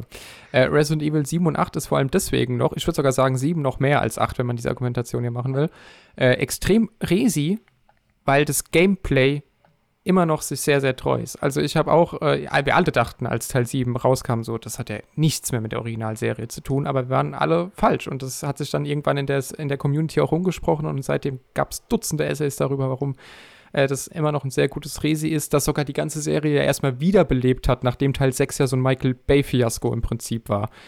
Ähm, weil wenn du so willst, hat Resident Evil 6 eigentlich am wenigsten mit Resident Evil zu tun. Weil das war ja nur noch Action-Geballer und das war, hat sich ja schon fast gespielt wie Vanquish so ein bisschen. Also du konntest überall hinspringen und so, das war ganz weird. Aber Resi 7 ist, und das ist eben Resident Evil, spooky Atmosphäre, ähm, absurde Rätsel, gar keine Frage. Die sind absurd. Aber Rätsel, äh, wie die Handlung erzählt wird, wie alles irgendwie mit Umbrella und dem T-Virus zusammenhängt und eben einfach nur, wie sie spielt. Also dieser Gameplay-Loop von, ich habe einen Bereich und da kann ich jetzt noch nicht hin, ich brauche erst ein neues Teil. Also dieses Metroidvania-artige. Ich finde irgendwo ein Teil, kann in den nächsten Bereich und so erkundet sich immer weiter diese große, weite Map, äh, die in jedem der Hauptteile oder fast jedem halt 4, 5, 6 ausgeschlossen, ähm, ja er, erstmal so ein großes Anfangsgebiet hat, ja, also im ersten Teil ist es halt das Herrenhaus, das 80% des Spiels ist und danach geht es in ein Untergrundlabor. Äh, in Teil 2 ist es die Polizeistation, die 60% des Spiels sind, danach geht es irgendwann nochmal in ein Labor. Teil 3 ist es die Stadt, und dann geht es irgendwann noch mal in ein Labor. Und auch in Resident Evil 7 gehst du irgendwann noch mal in ein Labor. Also die sind sich äh, in der Sache schon sehr treu. Es ist schon alles sehr, sehr Resident Evil, auch wenn die äh, die Farbe eine andere ist. Ja, also auch wenn das, das Äußerliche ein bisschen anders aussieht, der Gameplay-Loop, und darum geht es ja bei einem Videospiel, ist immer sehr Resident Evil, auch in Teil 8. Und was war die Frage jetzt von dir? Die große Frage wäre jetzt, wie würde denn ein Resident Evil als Film oder als Serie bei dir überhaupt aussehen? Ja, äh, ganz ja. einfach, indem du dir ein Resident Evil aussuchst. Punkt. So. Und da hat der Nils vorhin total recht gehabt mit seiner Argumentation, ja, wir haben ja 20 Sachen drin, da kannst du auch 20 Staffeln draus machen will keiner sehen in dem Fall. Aber du könntest Resident Evil, das Original, so unfassbar einfach eigentlich verfilmen. Also gerade weil es zu 80% in diesem Herrenhaus spielt, dann machst du halt 90-minütigen, äh, 90-minütiges Kammerspiel draus. Und in den letzten 15 Minuten entdecken sie im Keller, oh fuck, das ist ja alles hier riesen Pharma, bla bla, kämpfen nochmal gegen einen Zombie, Film fertig. Punkt. Mach ein Kammerspiel draus. Und dann hättest du das, den, den ersten Teil optimal verfilmt. So, und das kannst du im Prinzip bei Teil 2 genauso machen. Bei Teil 3 könntest du sogar die Michael Bay-Variante schon machen. Teil 3 war damals der Abschluss der Raccoon City-Trilogie. Da lag die Stadt in, Schütter, äh, in Schutt und Asche. Also die ersten drei haben ja ziemlich parallel zueinander gespielt, die ersten drei Spiele. Ähm, und es ging dann bis zu dem Punkt, wo eben die Bombe auf die Stadt geschmissen worden ist. Irgendwie die letzten paar Stunden dieser Stadt hast du quasi halt versucht zu entkommen. Als, du meinst äh, das Gasleck? Valentine. Das Gasleck, ja, ja. Okay. So. Und da hättest du doch die optimale Ausgangslage, für jeden guten Action-Regisseur. Du machst einen Teil, der in diesem Herrenhaus spielt oder in der Polizeistation, ist ja völlig egal. Und es ist ein schönes Kammerspiel. Und danach machst du es à la Terminator oder à la Alien. Der zweite Teil ist ein schöner Actionfilm und du hast nur noch vier Stunden aus dieser, dieser Stadt zu entkommen. Geil. Hast du zwei gute Filme gemacht und mit dem Rest, die, der fasst den Rest der Lore einfach nicht an. Es ist Quatsch, 25 Jahre Videospielgeschichte mit Dutzenden Games und Spin-offs und Fanfiction, was weiß ich, zu nehmen und zu sagen, wir pressen das alles in eins. Geht einfach nicht. Ich habe mal eine kurze Frage zwischen rein, weil hier ja der Lore-Experte am Tisch sitzt. Gar nicht. Ist mir egal. Ich habe irgendwie nicht wirklich verstanden, wo das alles spielt. Ist es in Südafrika? Der fünfte. Fragezeichen? Ja. ja, die Serie, die wir gesehen haben. Was Keine Ahnung. Okay. Also, äh, wo die, wo die Albirds sind, das ist in den Arclay Mountains. Das ist tatsächlich da, wo der erste, wo das Original Resident Evil ist, also in den USA. Ja, weil, also, es hat mich komplett verwirrt, weil die ganze Zeit, wie so vieles auch, nicht erklärt wird. Und dann sagt dieser, ah, ich habe den Namen vergessen, dieser Journalist, mhm. Mhm. Angel. Ähm, Angel. Oh, weißt du, nimmst eine Spanier, hättest, hättest, also was, hättest nur Carlos nennen müssen. Ich, glaub, ich muss halt sofort an Haus des Geldes denken mit Angel. Angel Carlos Raúl. Jesus. Ja. so heißt er. Und er sagt, er will zur Polizei, aber zur südafrikanischen Polizei und nicht zu der zu eurer Polizei. Ich, das kam auch so, das wurde so in einem Nebensatz erwähnt. Ich weiß nicht, ob es wieder irgendwie war, um ein paar Fans zufriedenzustellen, die sich denken, oh, die haben sich ja schlau hier, hm, haben sich mal kurz ein YouTube-Video angeguckt, was, ähm, was so passiert. Das habe ich übrigens auch gemacht. Ähm, ich habe mir, hab mir die Lore versucht, auf Norddeutsch anzugucken. Und bin sehr verwirrt immer noch. Mhm. Könnte am Norddeutsch liegen. Könnte aber auch an der Lore liegen. Ich bin mir unsicher. Liegt auch an der Lore. Die ist, ist auch einfach ein bisschen quatschig. Also Resi 8 zum Beispiel hat halt einfach Ereignisse geredconnt, die sich jetzt über 20 Jahre aufgebaut haben. Im Prinzip hat gesagt, da fing alles an. So.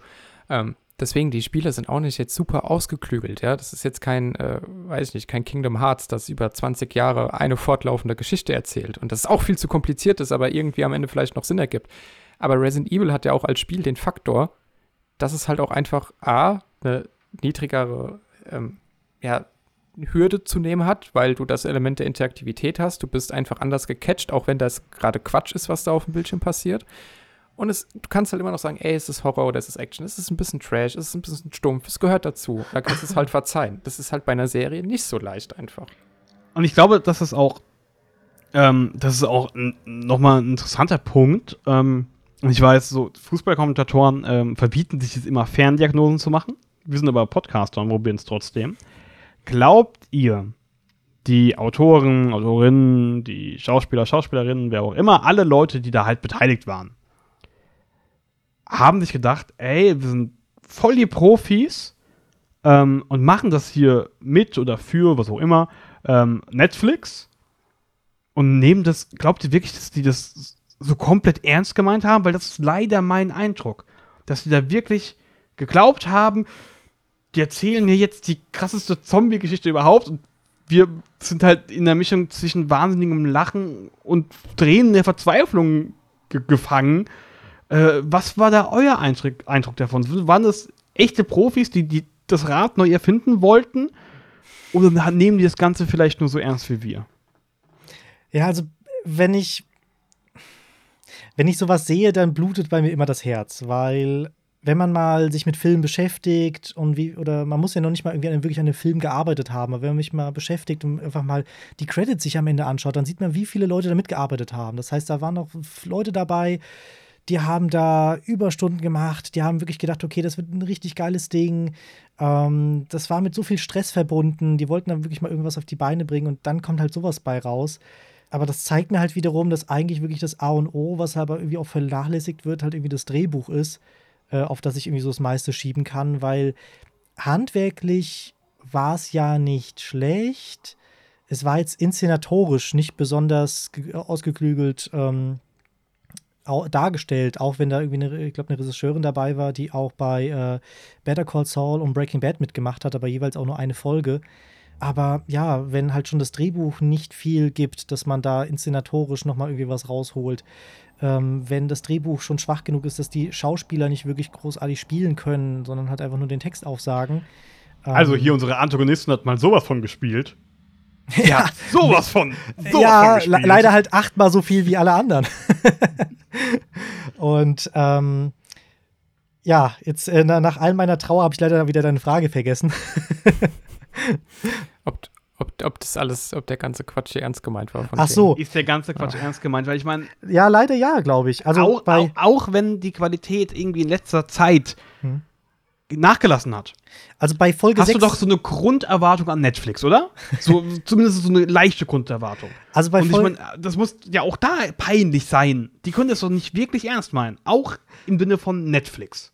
Also ich habe es bis Folge 6 und 7 gedacht äh, da kam es mir halt wirklich so vor, als ob die jetzt halt irgendwie ein Trash-Feuerwerk draus machen wollen. Aber prinzipiell geht es, äh, denke ich, immer, dass man da halt irgendwie so viel Geld und Zeit reinsteckt, jetzt mal abgesehen von wirklich Trash-Filmen, die gewollt sind, dass die trashig sind, bei denen man sagt, ja gut, dann ist es halt so, äh, oder, oder halt wirklich gewollt halt eben wenig Budget in die Hand nimmt, damit es schlecht aussieht. Ähm, aber ich habe hier schon das Gefühl gehabt, die wollen hier wirklich eine gute Serie abgeben. Ja, absolut. Die haben das äh, vollkommen ernst gemeint. Das würde ich auch so sagen. Und äh, mir tut's, der Tobi hat da ja recht, mir tut's ja auch ein bisschen leid, dass wir das hier so zerreißen. Also, ich habe es ja vorhin im Vorgespräch erwähnt, ich habe einen kurzen Making-of-Clip gesehen von diesem Mutter-Zombie, der andere Zombies kontrollieren kann. Und das war halt eine Frau, die hat sich, oder also die Schauspielerin, die hat sich total gefreut, wie das mit dem Make-up da funktioniert und dass sie diese Rolle spielen kann und was für eine, was für einen starken Zombie sie spielt. Also sie war da voll drin und da denke ich mir so, ja, da sind wahrscheinlich hunderte Menschen beteiligt gewesen, die mit Herzblut dran waren. Da waren bestimmt viele, die haben wirklich, wie es der Tobi gesagt hat, wahrscheinlich die Nacht durchgesessen und sich noch überlegt, oh, wie können wir noch die Maske besser machen, wie können wir noch diese Einstellung besser machen, haben noch Storyboards gemalt oder was weiß ich, aber das Endprodukt ist halt einfach, das muss man jetzt einfach so objektiv sagen, eine wirklich schlechte Serie geworden. Und dann muss man sich halt fragen, woran hat es gelegen? und da denke ich, ist schon äh, das Drehbuch ausschlaggebend. Ich weiß halt auch nicht, wie viel äh, da noch drauf geguckt wurde. Also ich kann mir nicht vorstellen, dass Capcom großartig drauf geguckt hat, äh, sonst hätten die einfach gesagt, die Lizenz ist jetzt wieder uns, danke. ähm, ich weiß nicht, ob Netflix drauf geguckt hat weil die greenlighten ohnehin alles. Und ich meine, die Serie wurde noch nicht von den Servern genommen. So. ähm, deswegen weiß ich nicht, ob man da jetzt sagen kann, naja, das waren acht Drehbuchautoren, weil die ständig irgendwelche neuen Vorgaben hatten oder so, keine Ahnung. Also da, da sind wir jetzt wirklich zu weit weg, um das zu wissen. Aber äh, irgendwas muss in dieser Produktion fundamental schiefgelaufen sein, dass keiner gesehen hat, was für ein Fiasko da tatsächlich einfach zustande kommt. Also schade ist es ja nicht nur, dass die halt wirklich alle Inhalte von Resident Evil sehr lieblos mit eingebaut haben. Ähm, viel schlimmer fand ich halt einfach wirklich das komplette äh, Storytelling.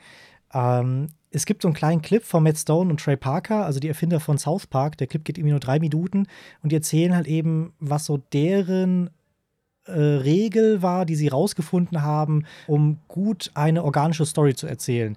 Nämlich, wenn du all deine Plotpoints hast und die verbindest du damit und dann passiert Plotpoint B und dann passiert Plotpoint C, äh, dann ist es halt ultra langweilig und nicht organisch. Wenn du aber das, wenn du dann aber diese Plotpoints verbindest mit deswegen passiert, aber dann passiert das, dann wirkt es halt viel organischer und also schon in der ersten Folge war es ja so, dass wir äh, Jade sehen, wie sie eben so ein paar Zombies versucht zu, ähm, zu analysieren oder da, ähm, was, ich weiß gar nicht, was sie da überhaupt gemacht hat. Die hat einfach nur ein paar Zombies beobachtet. Ähm, wurde dann aber selber verletzt und wir erfahren, okay, die ähm, reagieren irgendwie auf Geruch und äh, sie blutet gerade. Irgendwie konnte sie da entkommen und dann kam ein Riesenwurm, den wir irgendwie auch Resident, aus Resident Evil kennen. Und äh, dann kommt aber plötzlich eine große Armee und äh, vernichtet den Wurm. Und man fragt sich dann, ja, was passiert als nächstes? Was wollt ihr mir hier überhaupt zeigen? Ähm, muss ich jetzt noch irgendwie aufpassen oder passiert jetzt ständig nur irgendwie neues Zeug, was man einfach nicht vorhersehen kann?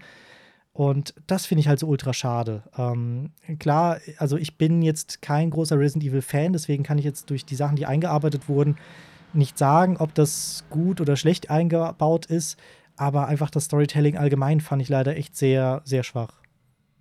Als wenn das eine Silent Hill-Serie wäre. Wäre ich mit, mit, mit Mistgabeln und Fackeln vor das Netflix-Headquarter äh, gezogen und hätte, hätte rebelliert. Aber ich mag Resident Evil ja auch sehr und deswegen wünsche ich mir immer noch, dass irgendwann mal ein Film kommt, der das vielleicht einigermaßen gut, gut einfangen kann. Ähm, wie gut äh, deshalb und weshalb funktioniert, und wie einfach das ist, hat Game of Thrones gezeigt. Eine Figur baut Mist und stirbt in diesem Universum. Und wir alle als Zuschauer waren, oh krass. Okay, wow, das ist, äh, das ist fies. Und danach hat Game of Thrones total abgebaut. Aber Action und Konsequenz ist im Prinzip das Einfachste, was du machen kannst. Und das hat diese Serie halt einfach überhaupt nicht produziert. Sorry. Was, ohne zu spoilern, weil äh, Nils ist ja noch mitten in Stranger Things, was man aber, finde ich, in vielen Serien schaut. Weil in Stranger Things ist es auch so, dass es eben auch eine Netflix-Produktion, in der man eben Charaktere sieht, mit denen wirklich sehr viel verbindet und aufbaut und dann sterben sie nur, um dann halt doch irgendwie ein Hintertürchen aufzuhaben, zu sagen, ja, vielleicht ist er doch noch am Leben. Ähm, naja. Von daher es ist es leider sowas, was sich irgendwie mit eingebrannt hat. Also Hauptsache niemanden auf die Füße treten und kein Liebling töten, ähm, weil sonst sind sofort die brennenden Mistgabel in der Hand. ja, aber das kann ja hier nicht passieren. Es gab in dieser Serie keine sagen, Lieblinge. Das kann ja hier nicht passieren. also, ist okay.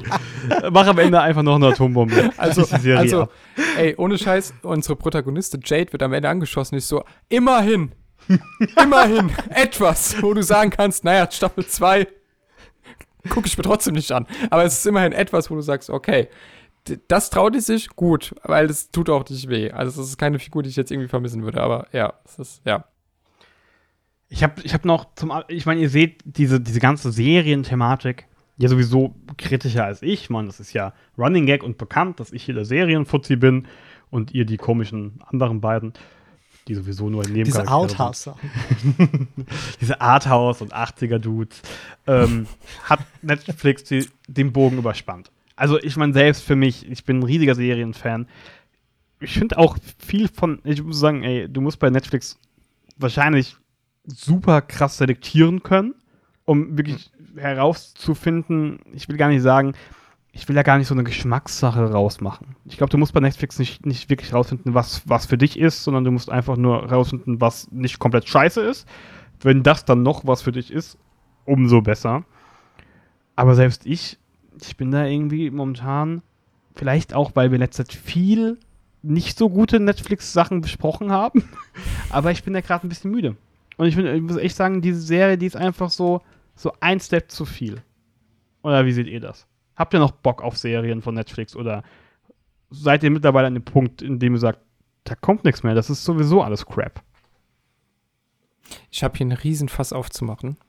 Deswegen frage ich schon Tobi fairerweise, ob er vorher antworten will, bevor ich jetzt anfange zu monologisieren. Äh, ja, also ich habe auch ein ähnliches Gefühl, äh, weil Netflix irgendwie mit mir kommt so vor, als ob sie eher Quantität über Qualität rausgehen und mir kommt das alles so ein bisschen vor, als ob ich weiß nicht, ob ihr, ob ihr das damals mitbekommen habt. Äh, wir sind ja alle ungefähr im selben Jahrgang, aber damals auf YouTube, als dann so auch irgendwie die Außenseiter und noch andere äh, YouTuber angefangen haben, wirklich oder versucht haben, ernste Kurzfilme rauszubringen, ähm, die jetzt handwerklich nicht schlecht waren, die handwerklich oder inszenatorisch jetzt aber auch nicht irgendwie ähm, so der Überflieger war. Und irgendwie kommt es mir hier auch so vor, als es ist jetzt nicht so, dass man qualitativ sagt, okay, die Serie ist ja einfach nur totaler Rotz, weil, äh, wie gesagt, äh, oder ja, wie ich es schon vorhin gesagt habe, ich finde, das Drehbuch ist Rotz. Äh, alles andere ist ja schon handwerklich in Ordnung. Ähm, aber ich musste immer mal wieder irgendwie an diese YouTube-Zeit denken. Äh, das zum einen, jetzt weiß ich nicht, ob ich da jetzt dein Fass ein bisschen angekratzt habe. Eigentlich wollte ich noch was anderes sagen. du, mach, ja. mach, mach äh, mal. Das andere wäre, ähm, ich gucke kaum Serien. Also Stranger Things interessiert mich noch, aber weil ich halt eben großer 80er-Fan bin und äh, die halt einfach sehr, sehr viele 80er-Elemente äh, mit einbauen. Also es ist nicht nur Sachen, die es halt wirklich in der realen Welt in den 80ern damals gab, sondern halt eben auch in den, äh, ja, aus der Popkultur, aus den Filmen. Ähm, aber bis auf das wüsste ich jetzt nicht, was so die letzte Netflix-Produktion war, auf die ich mich wirklich gefreut habe. Also man könnte jetzt natürlich Better Call Saul sagen, aber selbst die ist meines Wissens immer noch von AMC produziert und die wird halt ja. einfach nur auf Netflix ausgestrahlt. Ja. Und ähm, also ja, und ich äh, weiß nicht, wann wir jetzt diese Folge releasen, entweder kurz vor dem Finale von Better Call Saul oder kurz danach. Aber das ist halt wirklich so das Einzige, worauf ich mich halt wirklich freue. Also vor allem Better Call Saul, Stranger Things bin ich gespannt, wie es endet, bin aber, muss ich auch zugeben, ein bisschen froh, dass es endet, endlich mal. Und dann hört es eigentlich auch schon auf. Also sonst fällt mir keine weitere Netflix-Produktion ein, auf die ich wirklich Lust habe. Und ich bin auch generell, weil das Streaming-Angebot so groß geworden ist, bin ich mittlerweile also so einem ähm, Abo-Hopper geworden. Also mal buche ich mir hier mal kurz Netflix, dann kommt nichts, dann kommt eine neue Star Wars-Serie raus, deswegen habe ich mal kurz ein paar Monate Disney Plus. Hier und da, jetzt gerade weil ich äh, Star Trek ähm, fuck, wie hieß mal die Serie? Äh, Strange New Worlds schaue, ähm, habe ich auch noch HBO, aber äh, Paramount Plus, sorry. Aber ja, ich hüpfe halt wirklich immer von, von Streaming-Anbieter zu Streaming-Anbieter, weil es keinen Anbieter gibt und Netflix in meinen Augen auch kein Anbieter mehr ist, der halt wirklich das Flaggschiff ist, bei dem man sagt, da wird man wirklich unterhalten. Ähm, da lohnt sich das halt eben, äh, mal wirklich halt monatelang äh, ein Abo weiterzuhalten. Ja, vielleicht wäre es Apple Plus, da habe ich irgendwie sehr viel Gutes drüber gehört, dass es nicht so viel gibt, aber alles, was rauskommt, irgendwie sehr geil sein soll. Ähm, aber da habe ich noch nicht so viel geschaut. Also ich glaube, bei Paramount Plus bist du mit dem ganzen HBO-Katalog einfach gut mhm. beschäftigt, erstmal. Also wer noch nichts von HBO gesehen hat, der kann ähm, alle, alle sechs Staffeln Game of Thrones nachholen. der kann der, äh, der kann komplett The Wire gucken, der kann das großartige In Treatment gucken, das leider nicht so viele Leute hierzulande kennen, das ich gerade immer noch schaue. Also äh, mit Sopranos Paramount Plus und Sopranos, ey, oh, Westworld. Äh, du hast mit HBO dann tatsächlich viel zu schauen, was glaube ich auch noch gut ist. Aber ich finde es interessant, dass du diesen YouTube ähm, Hobbyfilmer äh, das fast quasi aufmachst, weil ich ja ähm, zumindest auch während meiner Studienzeit noch sehr viel mit äh, Studentenfilmen zu tun hatte, die ich dann eben für Studentenfestivals oder fürs Dokumentarfilmfest in Kassel äh, für die ähm, Hessen Talents Auswahl für die Berlinale und so rezensiert habe, mir angeschaut habe. Und da waren richtig interessante Sachen dabei. Also da waren echt wirklich, wirklich gute Sachen dabei. Da hatte ich, habe ich teilweise über einen Film, der drei Minuten dauert äh, und animiert ist, zwei Seiten vollgeschrieben, weil da einfach so viel drinsteckt, weil du merkst, da ist jemand mit Herzblatt, äh, Herzblatt, genau, mit Herzblut dahinter. Und äh, der hat, der hat da eine Idee gehabt. So. Und ähm, bei YouTube kannst du das natürlich nach wie vor noch alles sehr einfach hochladen, aber ich habe auch bei Netflix das Gefühl, da sitzt die Chefetage und liest einen Pitch für so einen 3-Minuten-Film und sagt, hier sind 100 Millionen Dollar. Mach mal was draus. So. Und wenn Netflix das, ich weiß nicht, wie es Netflix macht, aber wenn Netflix das so wie ich es aus Consumer-Perspektive jetzt sehen würde, selektierter macht oder machen würde, ja, und äh, tatsächlich in jedem Land, in dem sie vertreten sind, die haben ja auch eine gewisse Quote mit Eigenproduktion aus den Ländern, die sie erfüllen wollen, da sagt, hier in Deutschland beispielsweise, Wir umgehen mal diese ganzen furchtbaren Gremien, die ihre ganzen vielen Fördergelder Til Schweiger geben. Und wir als Netflix fördern jetzt einfach mal geile Studentenfilme, die ihr dann zu Hause in Ruhe in 4K streamen könnt. Ja, und da entdeckt ihr vielleicht mal eine Perle, die dauert 10 Minuten, vielleicht mal einen richtig guten Film, der dauert eine Stunde oder so. Ey, also gebt dafür alles Geld aus, was ihr ausgeben wollt. Das kann ich komplett nachvollziehen. Da würde ich total dahinter stehen. Und dann finde ich, hätte Netflix ein ganz eigenes Geschäftsfeld, was es sehr, sehr nischig wäre, zugegebenermaßen. Aber für so Menschen wie uns auf jeden Fall deutlich interessanter als eine Serie Resident Evil. So fair muss man, glaube ich, einfach mal sein. Ähm, deswegen finde ich den Punkt von dir total interessant. Ich bin mittlerweile auch ein Abo-Hopper. Ich habe jetzt ausnahmsweise mal Disney Plus, weil ich den neuen Predator-Film sehen wollte. ja, ich habe ihn gesehen. Ähm, ansonsten gucke ich bei Netflix auch fast nichts mehr. Und äh, ich, habe es in die Notizen geschrieben. Resident Evil hat für mich langsam das Format Serie ein Stück weit auch kaputt gemacht. Weil ich äh, jetzt erneut, also wir haben natürlich den Podcast drüber gemacht, deswegen haben wir uns alle durch diese acht Stunden, die es ja fast sind, gequält. Ansonsten hätte man auch vorher aufgeben können. Aber mir ist dieses zeitliche Commitment es einfach nicht mehr wert. Also ich habe jetzt außer bei Better Call Saul, die halt parallel läuft, das ist ein sehr unfairer Vergleich. ja, aber ich habe keine. Ja, ja äh, ich habe wirklich in den letzten Jahren, wenn es nicht von HBO produziert worden ist, sehr, sehr, sehr wenige Serien gehabt, die die Zeit, die du investierst, wert waren. Und Resident Evil sind sieben bis acht Stunden, die ich nie wieder kriege. so.